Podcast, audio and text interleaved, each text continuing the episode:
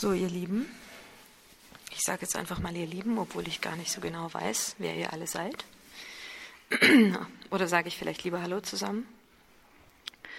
Wir befinden uns in einem ungewöhnlichen Ambiente für den Beginn eines Podcasts. Nein, halt. Jetzt gibt er mir den Eimer um. Lass das mal schön sein, Schatzi. Oh Gott. Ich stehe am rechten Hinterbein meines Ponys. Der, das Bein steht in einem Wassereimer. Und zwar ziemlich hinten am Rand an der Grenze. So, dass der Eimer fast umkippt. Ja, die ganze Geschichte, die kommt dann ein bisschen später. Aber ich habe gedacht, das wäre ja mal nicht so schlecht, mal ein bisschen anders anzufangen als mit Hallo, ich bin die, die, die und die und ich bin dann und dann geboren. Das kommt aber garantiert alles noch.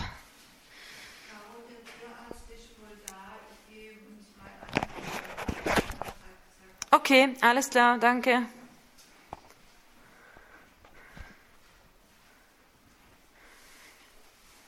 Ja, mein Pferd hat leider ein, wir wissen es nicht, Hufgeschwür, Hufprellung. Das Bein ist auch dick. Ähm, das Ganze geht schon seit anderthalb Wochen. Und er hat sich mittlerweile sehr schön daran gewöhnt, den Fuß in einen Eimer zu stellen.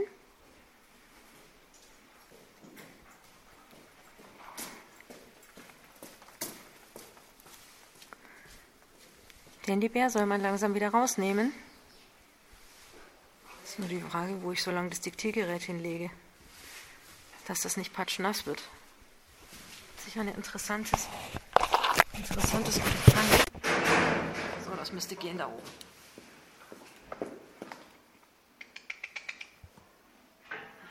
Ja. Super, genau. Und jetzt abstellen. Klasse. Gut gemacht. Feiner Bär. Guter Bär. Gell? Ist noch ein Leckerli.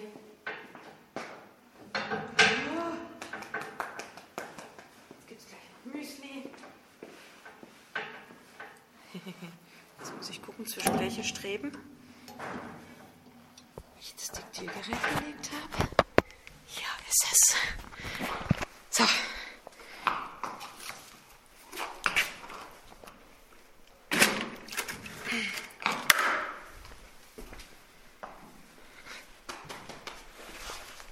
Und alles weitere hat man danach. Ups, da ist eine Pferdenase. Du mal reinschnaufen?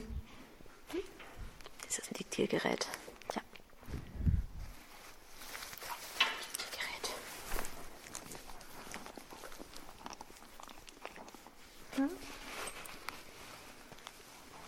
Ja, jetzt kommt diese Woche schon zum zweiten Mal der Tierarzt.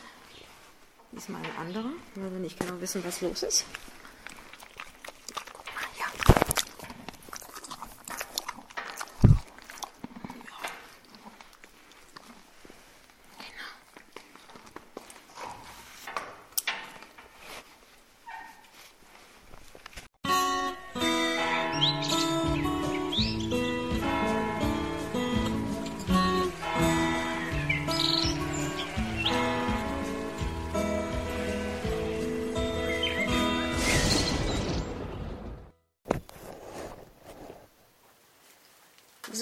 Guten Tag zusammen.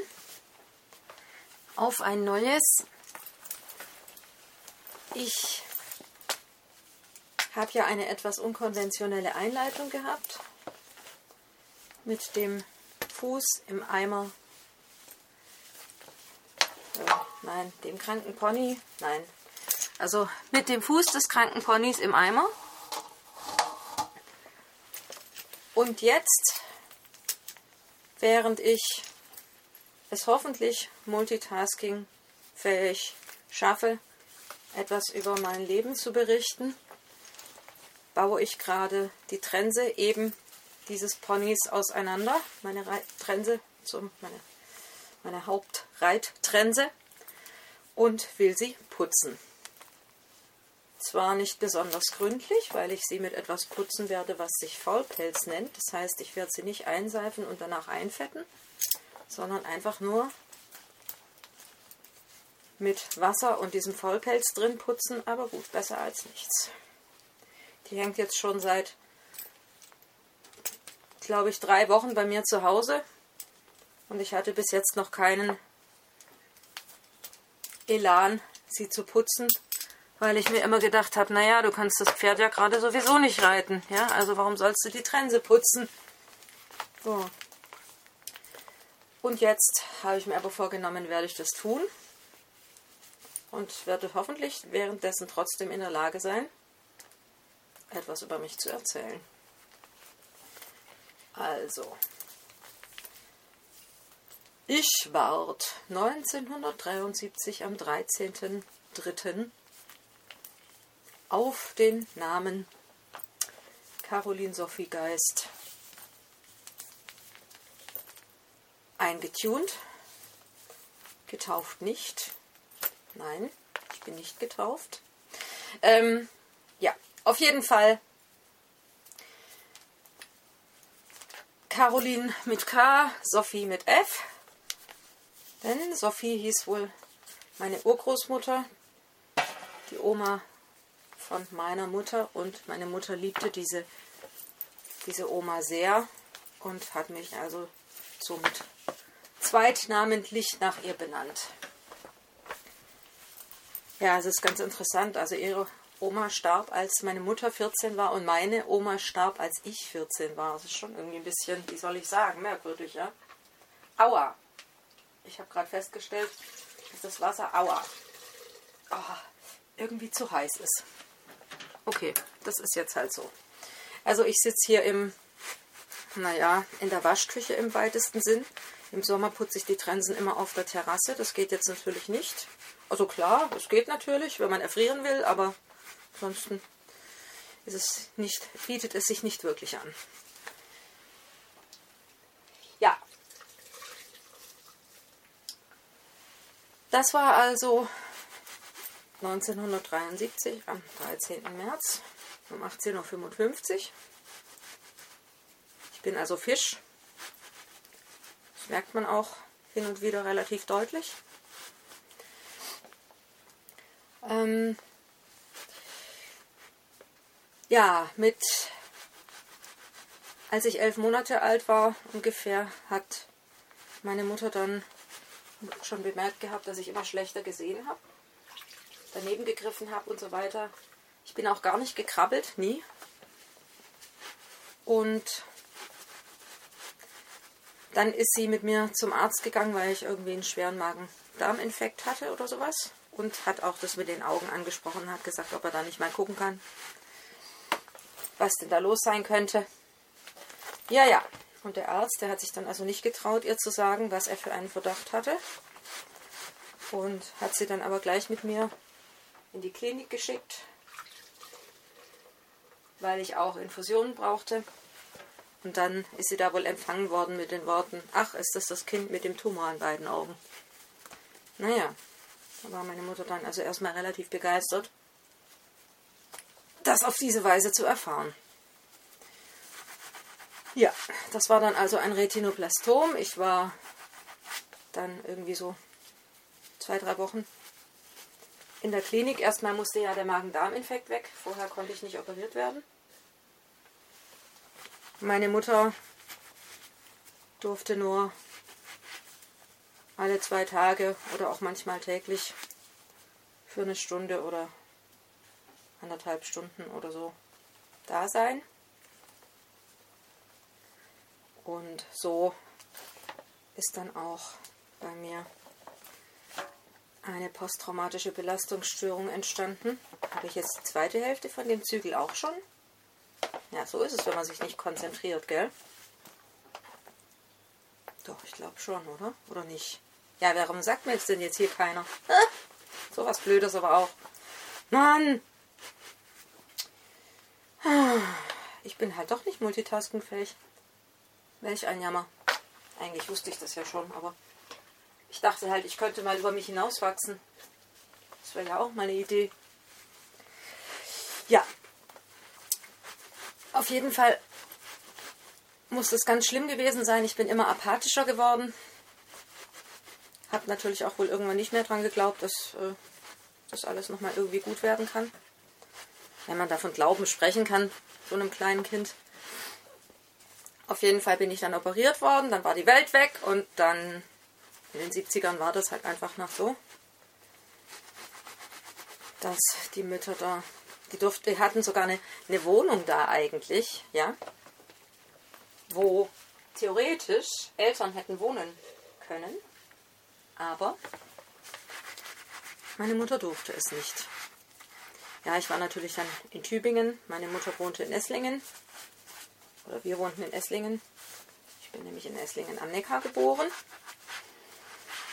Und dann musste sie da also immer nach Tübingen fahren. Teilweise wurde sie von einem guten Bekannten gefahren. Vater gab es keinen. Also mein Vater ist Österreicher und der hat, und da ist meine Mutter erst so langsam dahinter gekommen, immer irgendwie mehrere Frauen gleichzeitig gehabt und hat das alles nicht so ernst genommen und hat auch, glaube ich, mich nicht einmal auf dem Arm gehabt oder so und hat sich einfach gar nicht für mich interessiert. Und auch als er dann geschrieben bekam von meiner Mutter, dass ich eben jetzt blind sei und so weiter, hat er sich nicht gezuckt. Er ist noch ein paar Mal wohl vorbeigekommen und hat sie um Geld angebettelt, aber ansonsten ist da nicht viel passiert. Ähm, den vollen Unterhalt gab es natürlich auch nie. Wenn er immer mal wieder gezahlt hat und immer mal wieder nicht. So war das. Oh, ich habe unglaubliche Schmerzen in der rechten Schulter. Ich habe so ein blödes Impingement-Syndrom, das immer wieder kommt, immer wieder aufflammt. Und je nachdem, was ich halt für Sachen gemacht habe, tut die dann dementsprechend stark weh. Ja, also dann bin ich, puh, wie ging das denn dann weiter? Also meine Mutter arbeitete damals in einem Kindergarten. Da bin ich dann auch teilweise hingegangen. Ich war so ein Klammeräffchen. Also für mich war es immer unheimlich schwierig, wenn meine Mutter nicht da war oder wenn ich irgendwie nach Hause ging oder wie auch immer. Irgendwie verständlicherweise. Und das hat sich sogar eigentlich so fortgesetzt, dass ich später, wenn ich auf Klassenfahrten war, dann auch immer ganz schlimm Heimweh hatte und so. Aber gut, da sind wir ja jetzt noch nicht. Also dann war ich da erstmal im Kindergarten, dann kam ich in so einen anti-autoritären Kinderladen. Da habe ich mich nicht getraut, mit den anderen Kindern zu spielen, weil die wollten mir immer alles wegnehmen und die Erzieherinnen haben halt nicht eingegriffen und ich hatte dann nur Angst und es endete dann so, dass ich dann in, allein in einem Raum immer auf irgendeiner Matte lag und in Endlosschleife das Auto Blubberbum gehört habe. Von einer Platte, Langspielplatte. Ja, irgendwann hat meine Mutter das dann mal rausgefunden, wie das dann dazugeht und irgendwann musste ich dann auch nicht mehr hingehen. Weil ich habe es einfach nur gehasst dort. Dann bin ich teilweise mit meiner Mutter in den Schulkindergarten mitgekommen. Und naja, mit sechs, also 79, bin ich dann in die Nikolauspflege. Oh, tut mir leid, aber diese Schulter tut so scheußlich weh, das ist einfach grässlich. Äh, am Kräherwald gekommen. Ja, das war dann mehr oder minder das nächste Desaster. Weil es da ziemlich autoritär zuging und es nur selten Lehrer und Erzieherinnen gab, die da anders getaktet waren. Ich hatte in der zweiten und dritten Klasse hatte ich eine ganz, ganz, ganz, ganz, ganz, ganz tolle Lehrerin.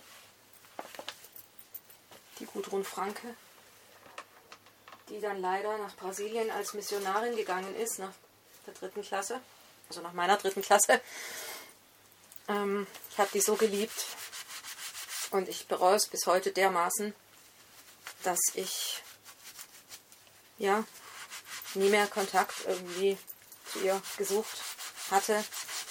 Und als ich es dann wollte, habe ich dann im Internet gelesen, dass sie schon gestorben ist. Irgendwie. Ich hätte mich an die Nikolauspflege wenden müssen und hätte halt da, ich, also ich hätte ihr einfach so gerne, ja, gesagt, was aus mir geworden ist und einfach auch ihr gesagt, dass sie daran einen nicht unerheblichen Anteil hat. Ja, und ob sie das jetzt noch hört, wenn ich ihr das sage, weiß ich nicht so recht. Also das ist, ein, das ist eine, für mich eine sehr traurige Sache, dass, weil die war schon auch immer mal wieder in Stuttgart oder so. Also ich hätte den Kontakt sicher irgendwie kriegen können, aber ja, ich habe mich an die Nikolauspflege wenden müssen und ich habe immer gedacht, naja, hast ja noch Zeit, hast ja noch Zeit, ne? Wie das dann so ist. Und dann ist es vorbei und man sagt sich, warum habe ich es nicht früher gemacht? Also das, ja. Ich habe dann die vierte Klasse zweimal gemacht, weil wir noch keine Schule gefunden hatten, die mich aufnehmen wollte, weil wir wollten, dass ich an eine Regelschule komme. Oh je, wenn ich das jetzt auseinanderbaue, weiß ich nicht, ob ich es wieder zusammenkriege. Das ist ein bisschen kompliziert hier bei diesem Teil. Aber andererseits muss man es ja mal sauber machen, das hilft ja alles nichts. Oh je, oh je, oh je, oh je. Oh, wie soll das gehen? Nee, da ist so viel Dreck drin. Ich muss das auseinanderbauen. Was mache ich, wenn ich dann nicht mehr weiß, wie das... Das ist ein ganz, ganz blödes System hier. Das ist wirklich sehr ungünstig. So. Ja, ja, gut. Äh, weiter im Text. Ich habe die vierte Klasse also wiederholt. Und dann hat sich in Stuttgart-Neugereuth, die hieß damals noch Gesamtschule, war aber schon getrennt in, in Hauptschule, Gymnasium und äh, Realschule, bereit erklärt, mich aufzunehmen. Und dann bin ich also erstmal zwei Jahre an die Realschule da gegangen, weil wir halt erstmal testen wollten, wie es auch alles so läuft und ob ich da klarkomme und so weiter und so weiter. Und nach zwei Jahren bin ich dann aus eben im selben Gebäude aufs Gymnasium, habe ich dann gewechselt und war dann da halt mit Zehnten zusammen auf der Schule. Und ja, das war, wie soll ich sagen, keine schöne Zeit für mich. Zumindest fast nie. Denn ich bin äußerst kräftig gemobbt worden. Man nannte das zwar damals noch nicht Mobbing, aber es war damals schon so, wie es heute auch ist. Also immer wenn es Richtung Ferienende ging oder weiß ich nicht, eben das Wochenende rum war, dann ja, kam bei mir schon wieder die Panik und ich hatte einfach nur Angst und habe mich einfach nur schrecklich gefühlt. Und ja, wurde da wirklich auch ziemlich schikaniert und also das war für mich eine ganz schlimme Zeit und dadurch, dass ich halt natürlich von den Mitschülern irgendwie auch abhängig war, ähm, war das Ganze noch viel schlimmer dann, die absolute Außenseiterin zu sein. Es gab ein paar dann, die hätten schon gerne was mit mir zu tun gehabt, die haben sich dann aber nicht getraut, weil, ja, es war ja nicht en vogue, mit mir zu verkehren, ja. Und äh, da hat man sich dann eben keine Freunde gemacht, wenn man das tat. So, und jetzt habe ich das Problem, dass ich überhaupt gar keine Ahnung mehr habe, wie das hier alles, wie, wie ich das hier ja, ne? Jetzt habe ich es auseinandergerupft und jetzt kriege ich es nicht mehr zusammen. So schwer kann das ja eigentlich nicht sein, aber das ist mir gerade wirklich ein Rätsel, wie das, wie das hier geht. Nun denn. Ähm, also das war schon, wie soll ich sagen, in der Oberstufe wurde es dann besser. Aber ja, also so die ganze Unter- und Mittelstufe. Einmal hatte ich zwischendrin meine Freundin, da waren wir dann praktisch, hatten wir dann zu zweit irgendwie so die Möglichkeit, das auszuhalten. Aber ja, die ist dann auch auf eine andere Schule wiederum, hat die gewechselt und dann war es halt wieder vorbei. Ne? So, jetzt muss ich mal ganz kurz hier ausschalten, weil ich gerade wirklich überhaupt nicht weiß, wie ich hier weitermachen muss. So, weiter im Text. Ähm, ich habe es geschafft. Das war jetzt echt eine, das war jetzt echt eine Herausforderung. Also, das ist ein sogenanntes schwedisches Reithalfter und ich habe das jetzt gerade komplett auseinandergenommen gehabt und habe mich dann etwas überfordert mit dem Wiederzusammenbau weil man das einmal so durchschleifen und einmal so durchschleifen muss und das ist wirklich ein bisschen äh, tricky gewesen jetzt gerade. Ja. So, genau. Also es gab dann diverse Geschichten wie, dass ich, ich konnte natürlich im Sportunterricht äh, nicht mitmachen, dann gab es so eine Extrasportveranstaltung mit so einem ganz komischen Lehrer, der später auch mein Erdkundelehrer war. Und ähm, ja, das war dann ganz toll. Also ich durfte mit dem Sport machen und zum Beispiel an einem Seil hängend mit ihm über den Sportplatz joggen und alle haben sich totgelacht. Nee, leider nicht. Also wäre mir vielleicht ganz recht gewesen, wenn die dann nicht mehr da gewesen wären. Aber nein, sie sind natürlich nie, sie haben sich nicht totgelacht, aber sie fanden es auf jeden Fall sehr lustig, mir zuzugucken und mich auszulachen. Ja, und in der Klasse habe ich mich zum Beispiel kaum getraut, mich im Unterricht zu melden, weil alles, was ich gesagt habe, also egal jetzt, ob es richtig war oder nicht, oder wenn es auch nur ein Wort war oder so, das ist dann immer gleich durch die ganze Klasse gegangen, als ob das jetzt was ganz Tolles wäre, wenn man mich nachmacht. Dann habe ich mich nicht mehr getraut, mich zu melden. Natürlich waren dann meine mündlichen Noten nicht toll. Und manche Lehrer wussten das halt und haben mir dann ein bisschen bessere Noten gegeben, weil sie eigentlich ja gewusst haben, dass ich es im Grunde genommen kann oder weiß. Dann wurden die mündlichen Noten in der Klasse laut bekannt gegeben. Man durfte sagen, wenn man es nicht wollte, aber wenn ich Nein gesagt habe, haben alle protestiert und dann wurde die Note doch laut gesagt und dann waren alle wieder sauer auf mich, weil meine Note angeblich zu gut war und dann hat der Lehrer sie nochmal nach unten korrigieren müssen. Also es war eine Farce, das kann man sich gar nicht vorstellen. Oder wenn es irgendwie um einen Lehrer ging oder um, eine, um eine, einen Sporttag oder so, ja. Also, was immer ich wollte, war das Falsche.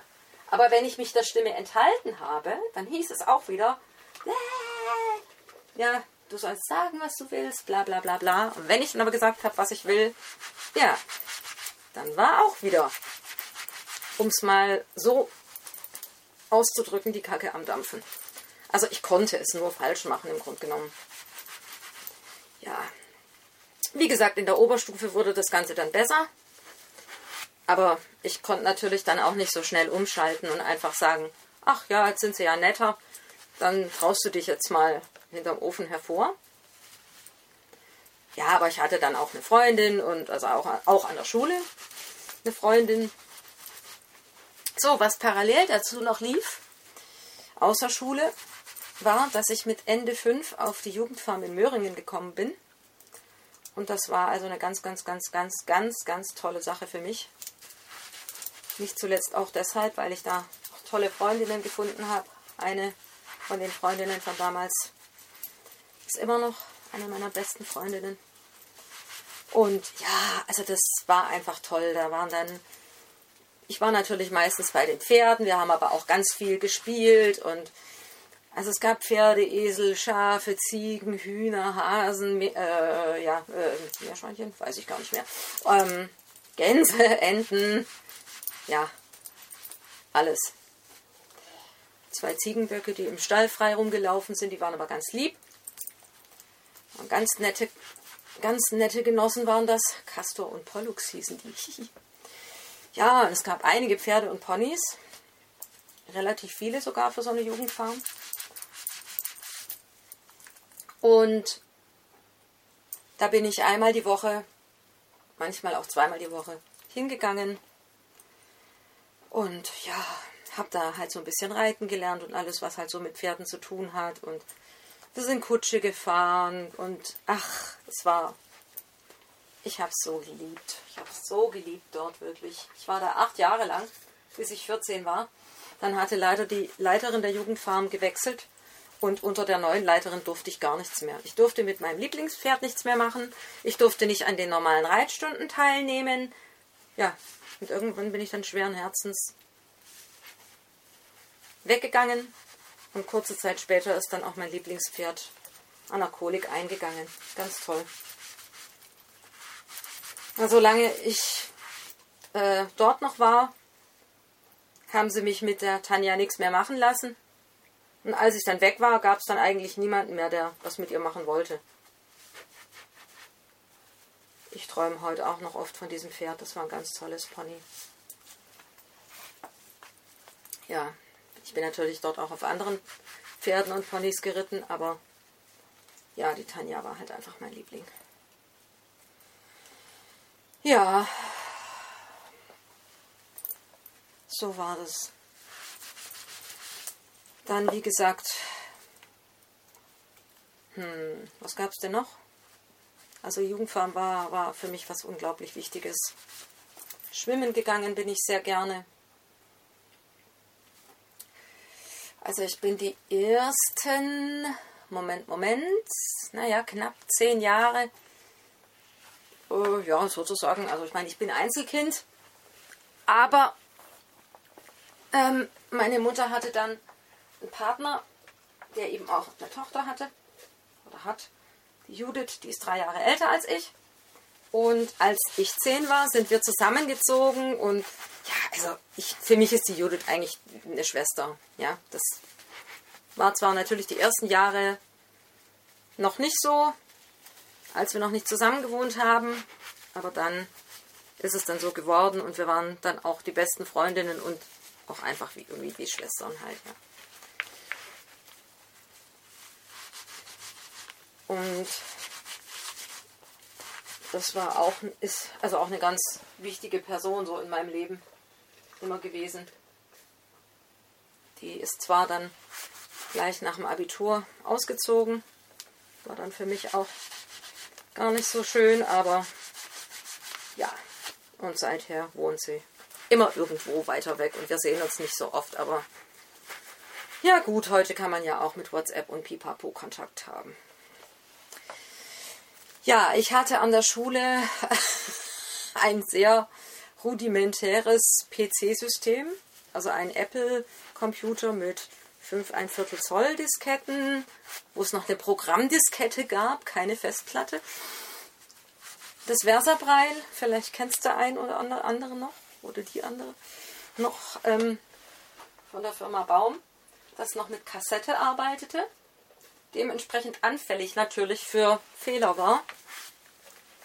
Das ist auch total schade. Ich habe damals ganz äh, gerne und viele Geschichten geschrieben und die sind alle weg, weil ja, die sind halt teilweise auf den Kassetten vom Versabrei gewesen oder äh, auf diesen 5 ein Viertel Zoll Disketten und ähm, tja, jetzt sind die Geschichten eben alle nicht mehr da. Total schade. Da habe ich auch mal so eine Fortsetzungsgeschichte. Ich würde so gerne, würde ich die mal wieder lesen. Aber das geht nicht mehr. Habe ich über ein, ein Pony und seine Besitzerin halt äh, geschrieben. Total lustig. Dann über irgendeinen so komischen Typen, der das Pferd unbedingt reiten will und dann wird er runtergeschmissen und ach, dann gibt es irgendwie mal eine ne Kolik, weil irgendwie der Stallbursche was falsch gemacht hat. Also ich weiß es nicht. Ich, ich, die Geschichten sind einfach alle weg. Das ist so, so, so, so schade. Na gut, die Disketten liegen wahrscheinlich noch irgendwo auf dem Dachboden rum, aber ich kann mir nicht vorstellen, dass sie noch funktionieren. Nur die eine Geschichte hatte ich, glaube ich, auch nur auf dem Versabrall. Das war ja auch die Übertragung dann von Kassette wiederum auf Diskette. Also das war ein Wahnsinnsakt immer. Und ständig funktionierte irgendwas nicht mehr, weil naja, die Diskette halt nicht mehr gut war oder die Kassette, das Band irgendwie nicht gut war oder oh, also. Und ich habe sogar noch, ups, am Anfang vom Studium musste ich auch noch mit dieser Technologie weiterarbeiten, weil wir ähm, das Problem hatten, dass mir dass wir das natürlich nicht selber finanzieren konnten, dass ich irgendwie ein neues System bekommen habe. Und da haben sich dann die Krankenkasse und der Landeswohlfahrtsverband gestritten, wer denn jetzt dafür zuständig sei. Es war sowieso schon auch damals schwierig. Also meine Mutter hat, äh, musste zweimal vor Gericht wegen der Kosten, die durch die PCs und so entstanden sind, damit ich die Schule machen konnte. Und damals war auch die Integration noch so am Rande der Legalität. Also das heißt, wir mussten auch in der Schule dann schon ziemlich die Füße stillhalten. Wenn sich dann zum Beispiel die Eltern aufgeregt haben, dass irgendwie, weiß ich nicht, dass das irgendwie vielleicht zu laut sei und mit dem PC oder ich habe dann in Mathe, habe ich mit der Blindenschriftmaschine dann noch gemacht und wenn wir in andere Klassenzimmer mussten, so Physikräume, Chemieräume, Bio und so, da habe ich dann auch meine Blindenschriftmaschine mitgeschleppt. Wo ist denn jetzt das zweite Backenstück? Na gut, dann nehmen wir halt den Stirnriemen. Von mir aus. Wenn du Erster sein willst. Ja, später habe ich dann IBM-Computer gekriegt, weil ich dann irgendwie, da musste man dem, nur dem konnte man dann erklären, dass man äh, französische Zeichen tippen möchte. Das war dann auch noch so eine Geschichte. Oh, und ich hatte noch einen Nadeldrucker und dann war der zwischendrin, hat er irgendwie gesponnen und hat immer nur Sternchen gedruckt und kein Mensch wusste, woran es lag. Also furchtbar. Nein, unglaublich. Oder wenn dann jemand mal über den Stecker stolperte und dann war der ganze Aufsatz weg, weil es halt äh, mit dem Zwischenspeichern alles damals noch nicht so einfach war. Hat immer so ewig gedauert.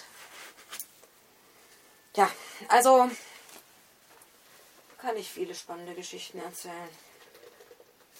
Die wahrscheinlich, ja, die will ich alle gar nicht mehr wissen. Ja, es gab dann auch so eine Phase, da habe ich ziemlich viel, ups, Gedichte und Texte geschrieben. Ne, jetzt suche ich das zweite Backenstück. Wo ist es? Himmel. Also auf dem Terrasse, wenn man das auf dem Terrassentisch machen kann, dann hat man es echt leichter, weil da ist besser die Ordnung zu halten als hier auf dem Boden. Das ist schon ein bisschen unpraktisch, ehrlich gesagt. Backenstück, wo bist du? Das gibt's doch jetzt gar nicht. Ach Mensch, wie ich das hasse, meine heilige Unordnung hier. Katastrophe. Hm. Eins habe ich. Ja, und ist das jetzt das schon geputzte? Also, so langsam werde ich hier zum Hirsch. Aber ich glaube, ich kann die Geräusche nicht nachmachen. Das schaffe ich dann doch nicht. Ach ja, Mensch, die Jugendfahrenzeit. Ja, da gab es natürlich auch immer mal Schwierigkeiten. Schwierigkeiten gibt es ja überall mal. Also ich habe auch Flötenunterricht gehabt. Eigentlich seit, oh je, wann habe ich denn da angefangen? Puh, also vielleicht mit sieben, acht, sieben, acht. Ich habe bei einer Klavierlehrerin Flötenunterricht gehabt. Das hat sich dann später herausgestellt, dass es so ein bisschen ein Nachteil war, weil die auf der Flöte auch nicht so viel wusste und mir manches falsch beigebracht hat. Aber gut, war auch nicht so schlimm. Später bin ich dann bei einer richtigen Flötistin gewesen, die auch an der Musikhochschule unterrichtet hat.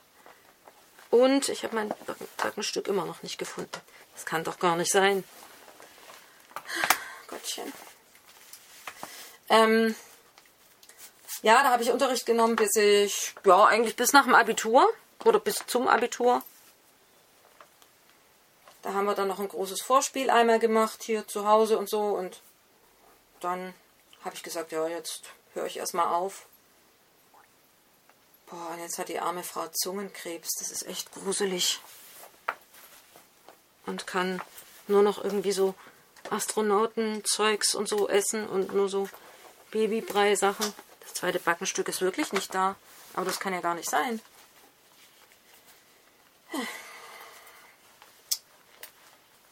Nee, nee, nee. Ähm, Also die hat mir auch sehr geholfen, als es dann um die, um die Wahl des Studiums ging, weil ich war mir wirklich überhaupt nicht, wusste erst gar nicht nach dem Abi, was ich machen soll. Ich wollte eigentlich, naja, ich, ich dachte irgendwie vielleicht Germanistik oder so, aber dann war mir ziemlich schnell klar, dass das für mich viel zu spröde wäre und, und ich bin nicht so ein Schreibtischmensch, ja, also das ist, liegt mir überhaupt nicht. So ständig irgendwelche Hausarbeiten, Referate, Interpretationen und sonst was zu schreiben. Ich kann doch die Trense nicht mit einem Backenstück zusammenbauen. Ja. Und dann hat meine Flötenlehrerin gesagt, ja, da gibt es doch an der Musikhochschule den Studiengang der Sprecherziehung. Und werde nicht das vielleicht was für dich? Und dann war ich also voll entflammt von dieser Idee. Und da musste ich dann eine Aufnahmeprüfung machen. Also die musste natürlich jeder machen. Ähm, und habe dann also angefangen, das zu studieren. Und war da auch total happy damit und hatte auch wirklich nette Kommilitonen und Kommilitoninnen. Die haben sich zwar am Anfang ein bisschen gewundert, weil ich eben es nicht so gut geschafft habe, für mich einzustehen. Also wenn zum Beispiel jetzt irgendein Dozent eine Übung äh, machen wollte, die ich nicht mitmachen konnte, dann haben die immer gleich gesagt, ja, aber was ist mit der Caroline? Die kann das ja nicht mitmachen. Und dann haben sie mich mal, haben sie gesagt, ja, wieso stehst du nicht für dich selber ein und wieso müssen wir das sagen und so weiter. Und ich habe dann halt gesagt, okay, ich glaube, ich muss euch mal was erklären. Und dann haben wir uns zusammen in die Mensa gesetzt und dann habe ich denen halt erzählt, wie es mir früher an der Schule da ging und habe dann gesagt, tut mir leid, ich kann es halt noch nicht besser. Ähm, ich bemühe mich, aber ja, bitte gebt mir halt einfach noch ein bisschen Zeit. Ich kann da nicht so schnell umswitchen und bin da halt einfach ein gebranntes Kind und das haben sie dann auch verstanden, war dann auch alles gut. Ja, und ich bin da total gerne hingegangen. Also wirklich, ich habe hab den Studiengang geliebt.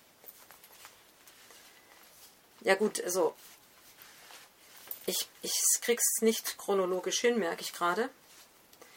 Ähm, naja, während des Studiengangs habe ich dann 1995, also 94 habe ich angefangen zu studieren und 95 habe ich dann meinen ersten Blindenführhund, den Timmy, einen Golden Retriever bekommen, weil ich wegen meiner schlechten Mobilitätstrainingserfahrungen aus der Nikolauspflegenzeit es gehasst habe, mit Stock zu gehen und auch echt Angst davor hatte.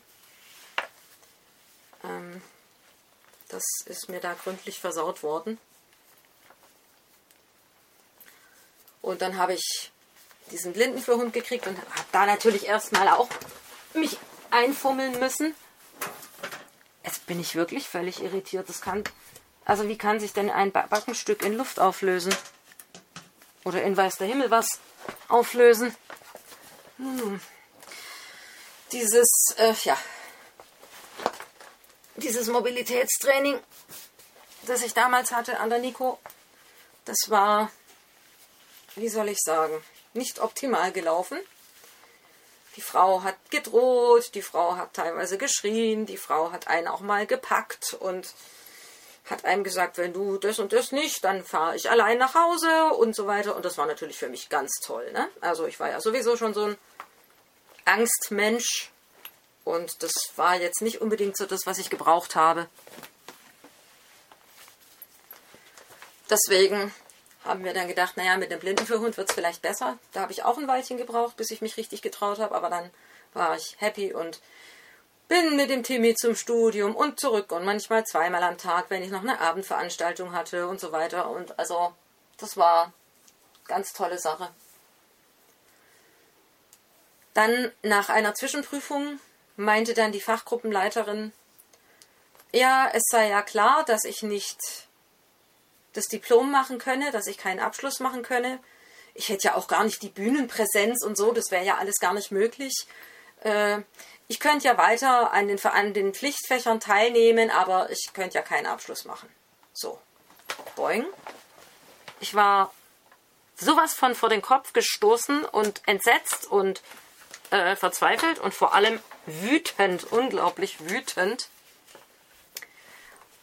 Weil natürlich habe ich das nicht angefangen zu studieren, um dann keinen Abschluss machen zu können. Also wer macht denn sowas, ja? Natürlich wollte ich, wollte ich dieses, also war damals ein Diplomstudiengang, wollte natürlich auch dieses Diplom auch machen. Ja, und es war für mich überhaupt gar keine Frage, dass wenn die mich aufnehmen, dass die mich dann auch fertig studieren lassen.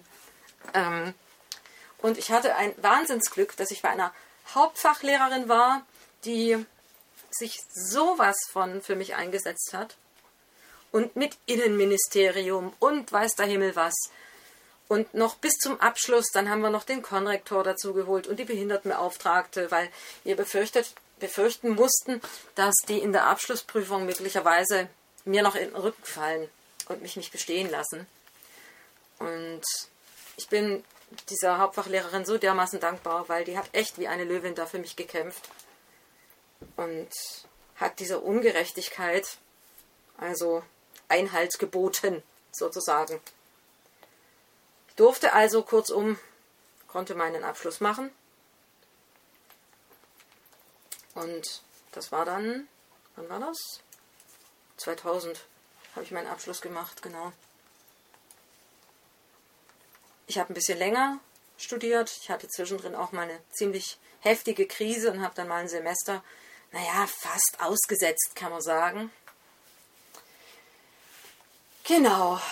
Und dann war ich also im März 2000 eine gebackene Sprecherzieherin, beziehungsweise man nennt es offiziell Diplom-Sprecherin und Diplom-Sprecherzieherin. Ja, den Studiengang haben sie jetzt inzwischen ganz krass revolutioniert und alles mit jungen Leuten und alles anders und so. Also, ja, total schade, dass ich das davon nicht mehr profitieren durfte. Aber ja.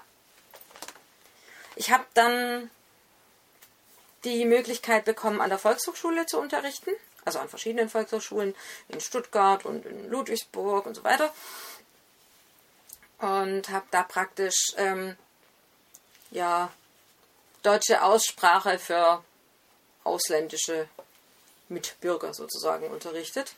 Später dann auch dialektfrei sprechen, ein Kurs und ja, das wurde dann aber irgendwann immer weniger und es hat dann auch die Leitung gewechselt von der VHS und 2013 ging das Ganze dann zu Ende mit der Volkshochschulzeit. Aber doch, 13 Jahre lang habe ich da durchaus ähm, immer wieder Kurse gehabt, ja. Natürlich dann teilweise auch Privatschüler, und ja, es war immer mal mehr und immer mal weniger. Also wie das halt so ist, wenn man selbstständig ist und äh, ist natürlich schon so ein bisschen eine brotlose Kunst. Das andere Standbein waren Auftritte, also mit Gedichten, mit Texten, bei Feiern, bei, bei in Altersheimen und so weiter, äh, Seniorenheimen, Altersheimen, ja. Ähm, ja, bei allen möglichen äh, Veranstaltungen, ich habe dann auch zwischendrin eine, eine, eine, Freundin gehabt, die, hat, die spielt Laute und mit der bin ich zusammen aufgetreten, zum Beispiel auch im, im Dunkelrestaurant mal, als es damals in Esslingen war. Und dann später haben wir auch Kulturprogramm gemacht in, in Feuerbach, als es da Dunkelrestaurant gab. Ich habe dort aber auch bedient damals. Es war 2005. Genau, 2005 war das.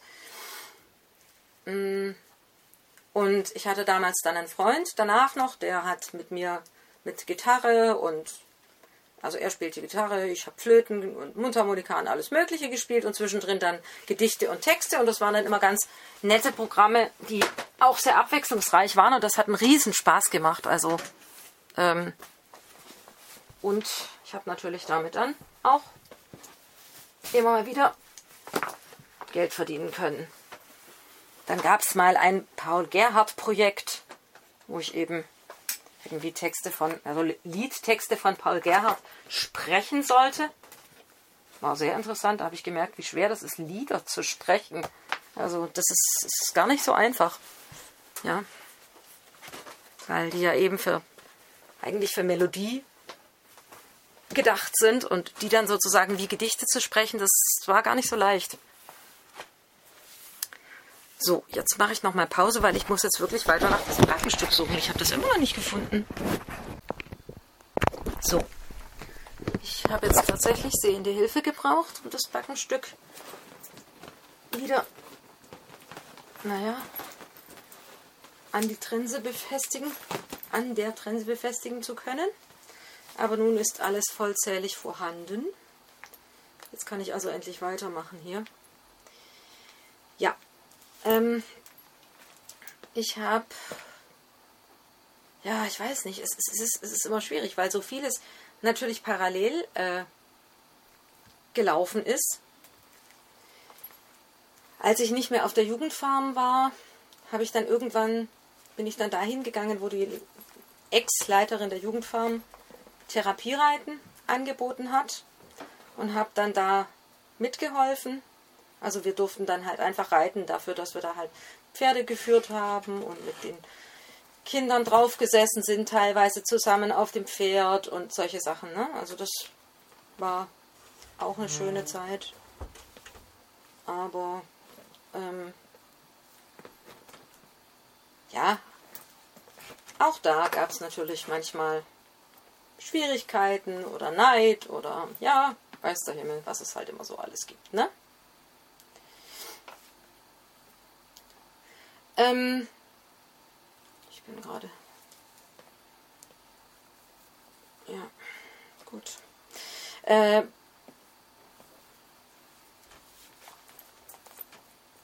ja, da war ich, wie lange war ich denn da? Puh, also von 15 bis. Hm, weiß ich jetzt gar nicht. Irgendwann habe ich dann am Reit- und Fahrverein angefangen noch zu reiten. Erst in etwas, was sich Blindenreitstunde nannte. Also da sind Blinde von der Nikolauspflege geritten. Und dann eben auch ich. Dann bin ich eine Zeit lang in den normalen Reitstunden mitgeritten. Und dann habe ich das Glück gehabt, dass die eine ältere Dame, die bei der Blindenreitstunde mitgeholfen hat, die hat ihr ein eigenes Pferd und die hat gesagt, also Caroline, du bist doch viel zu gut dafür und das ist doch furchtbar und, und du musst ordentlichen Reitunterricht kriegen. Und dann hat sie gesagt, wir probieren das jetzt mit meinem Pferd aus und wenn ihr zusammenpasst und wenn das funktioniert, dann kannst du den reiten. So, dann habe ich also den Vasco geritten. Ganz tolles Pferd gewesen. Ganz, ganz toll. Den habe ich viele Jahre immer wieder reiten dürfen. Als ich dann 19 war, ähm, habe ich mein erstes eigenes Pony mir gekauft. Ich kannte dieses Pony schon aus Urlaub, Urlauben, Urlauben ähm, in Norddeutschland, in Schleswig-Holstein, fast oben an der dänischen Grenze. Und ja, dieser Mensch war halt Züchter und aber auch Händler und ja, der hat halt auch immer mal wieder Ponys verkauft, ne? Und das war für mich dann immer ganz schlimm, wenn ich dann irgendwann da wieder in Urlaub kam und dann war halt mein Lieblingspony nicht mehr da, ne? Das, so. Und dann habe ich irgendwann mal ihm geschrieben und habe gesagt, also bevor Sie die Susi verkaufen, bitte, bitte, bitte sagen Sie mir Bescheid, ich will die haben. Ich hätte es nicht gedacht und gar nicht so lange später kam ein Brief, wir müssen leider den Reitbetrieb aufgeben. Hast du das ernst gemeint, dass du die Susi willst? Puh, dann saß ich da. Ja, was nun? Also, man kauft sich ja nicht mal eben so ein Pony. Und dann haben wir uns also mit allen möglichen Leuten beraten und getan und gemacht. Und ja, also ich muss sagen, auch meine Mutter stand total hinter mir und hat das dann auch mit ermöglicht. Also ich meine, natürlich hat sie mir jetzt das Pferd nicht bezahlt oder die Stallmiete, aber hat eben mich hingefahren und ist mitgegangen und ja, hat getan und gemacht. Und also ich bin dermaßen dankbar dafür. So konnte ich mir also diesen Traum dann endlich erfüllen. Wir hatten ähm, so ein äh, Ferienhaus in im Hohenlohischen gehabt und dort gab es auch eine Scheune und da haben wir also meine Freundinnen und ich und so haben da immer ganz viel so Pferd gespielt und und ach die Scheune war dann immer der Stall und dann hatten wir einen Strohballen und dann hatten wir Nägel in die Wand geschlagen und haben da alle möglichen Ketten und Zeugs gefunden gehabt und haben das dann alles da aufgehängt und oh Gott, ja, gut, ich habe sowieso meine halbe Kindheit auf den Knien verbracht, also auf allen Vieren, Pferdchen spielend. Ähm, ja, und dort sind wir dann auf der Straße rumgerannt und dann hatten wir so einen kleinen Leiterwagen und ähm, dann habe ich mir so äh, runde Striegel an die Schuhe nageln lassen. Und das klang dann tatsächlich, äh, vielleicht finde ich da mal ein Beispiel auch. Ich muss mal, muss mal ein bisschen rumsuchen. Ähm, ja, es klang nicht ganz so wie Pferdegeklapper, aber schon ziemlich überzeugend. Also da haben wir wirklich ja, von meinem zwölften Lebensjahr bis, naja, im Grunde fast bis zu meinem 18. haben wir da uns vergnügt mit der Scheune und, und mit Fahrrädern und mit ach allem möglichen. Es war, es war wundervoll, es war einfach nur wundervoll. Ja, das Haus wurde dann später leider verkauft. Und in der Zwischenzeit haben wir natürlich dann nicht mehr Pferd gespielt, sondern wir haben dann die Susi tatsächlich dorthin auch mitnehmen können. Allerdings nicht direkt an dieses Haus, sondern eben in einen benachbarten Reitverein und haben sie da untergestellt und dann konnte ich da auch Reitstunden nehmen und habe sogar einmal an einem Turnier teilnehmen dürfen und ja, also die Susi, die ist da einfach immer mit in den Urlaub gefahren, wenn wir dahin gefahren sind. Und die war ein so, so tolles Pony und so ja, unkompliziert. Also zwar ein kleiner Flitzer und temperamentvoll, aber überhaupt nicht schreckhaft und gar nichts. Also ich konnte die ohne Sattel reiten, ich konnte die im Gelände mit Halfter reiten, ich konnte mit der ohne Sattel im Renngaloppen mm, irgendwo so, so, so einen Berg auf der Wiese oder im Wald hoch galoppieren und, und das war alles überhaupt gar kein Problem mit der. Also das war die war nicht groß, nur 1,25 Meter. Schwarz, relativ schwarz. Ähm, war ein Welsch-Araber, aber mehr Welsch als Araber. Aber schon ein kleiner Flitzer, also. Aber die hat nicht gebuckelt oder ist nicht gestiegen oder hat irgendwie solche Sachen gemacht. Im ersten Jahr ist sie mir ein paar Mal durchgegangen, aber das hatten wir dann irgendwann auch im Griff. So, jetzt versuche ich mal die ups, Trense hier wieder hinzuhängen. Ich hoffe, ich habe jetzt alles richtig zusammengebaut.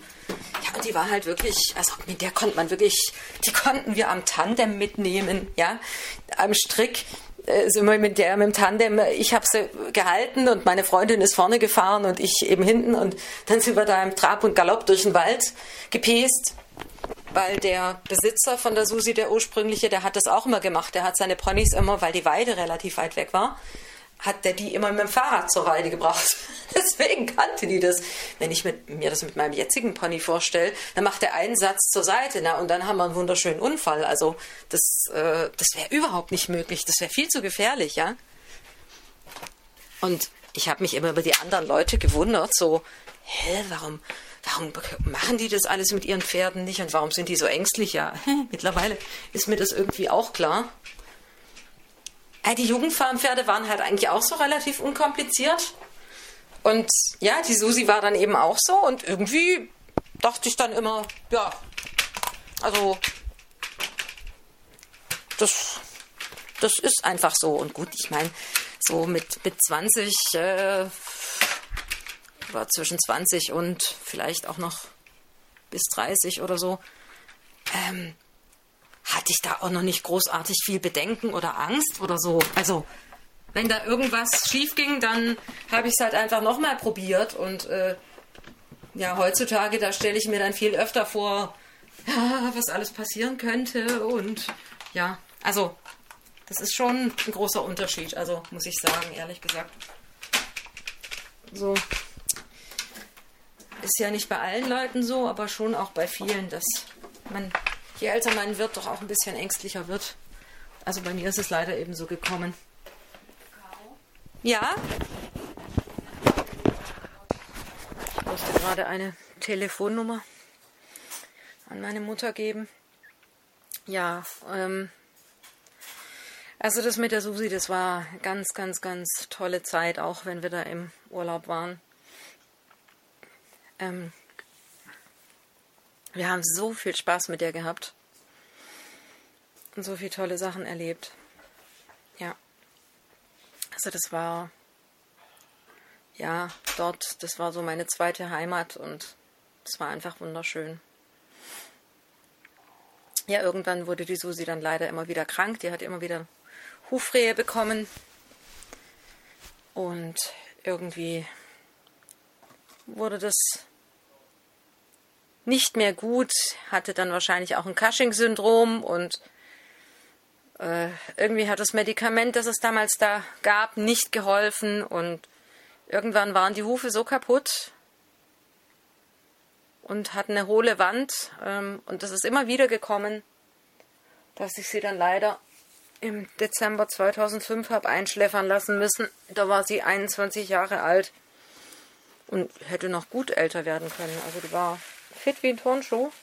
Aber ja, wenn die Hufe nicht mitmachen, das war schlimm. Also ich war auch dabei, als sie eingeschläfert worden ist. Das wollte ich mir auf gar keinen Fall nehmen lassen. Ja, das war schon richtig schlimm. Ich hatte dann davor schon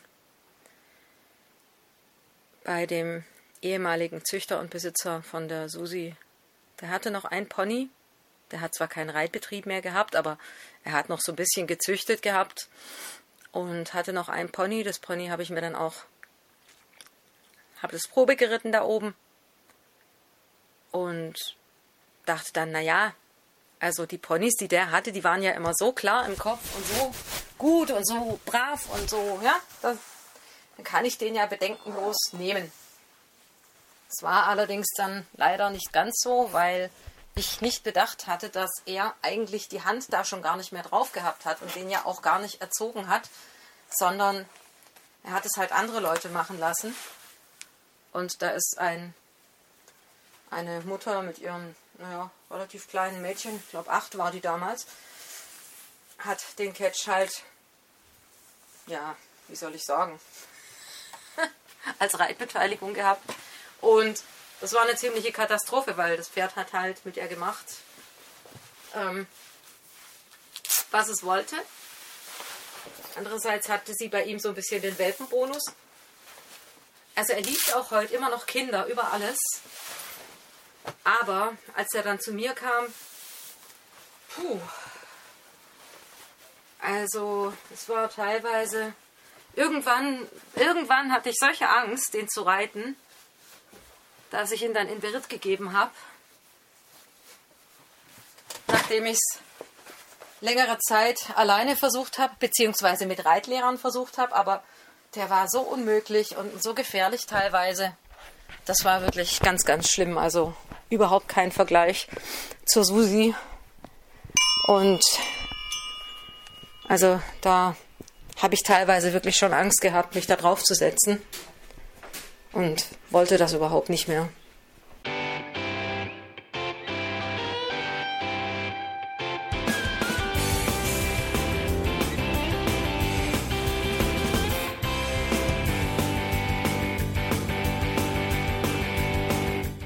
Das war Irgendwasser von Blinzeln.